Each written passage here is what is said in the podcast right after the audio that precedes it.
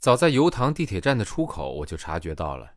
以前的那个连美恩，逐渐在我的意识里变得模糊。他和老板说话的方式，他走去游泳池的背影，他眼中的自己，都随着我每天吃不一样的食物，睡不一样的床，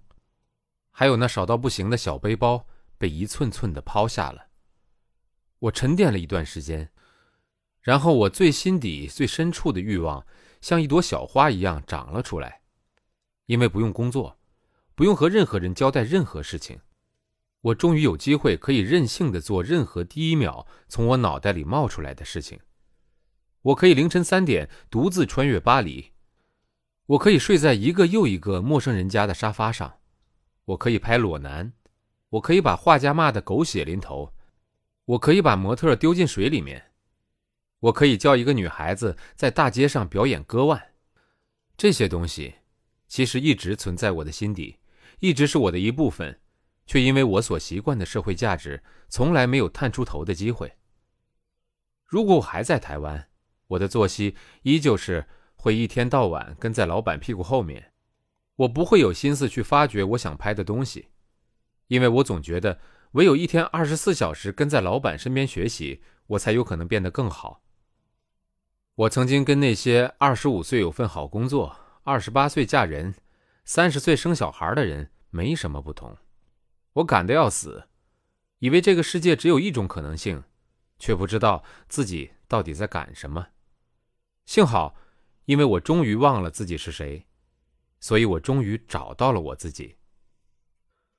如果当初我选择出国念研究所或者工作的话，我肯定也会学到很多东西。可是我的创作就不可能这么天马行空，那么百分之百的属于我。我必须要照着学校或者公司的进度，老师或者老板的指导，不可能如此孤单又自我的和自己相处。我想起那个德国女孩说的 “gap year”，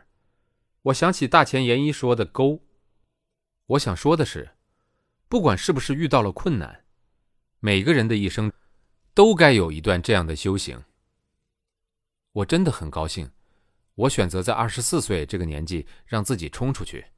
不顾一切的闯。唯有这样的年纪，我可以过那样的苦日子，可以三天两头的跑 couch surfing。为了作品没有薪水也无所谓。可是如果今天我当了助理或者念书的话，到了二十八岁，可能真的累积到很厉害的技术和能力，却已经没有勇气和时间这样出去寻找自己了。虽然花了一年的时间，但是站在大笨钟前的那一刻，我终于知道自己是谁，喜欢什么，想要什么。那种喜欢的感觉好踏实啊，一点也不自欺欺人。第七章演播全部完毕，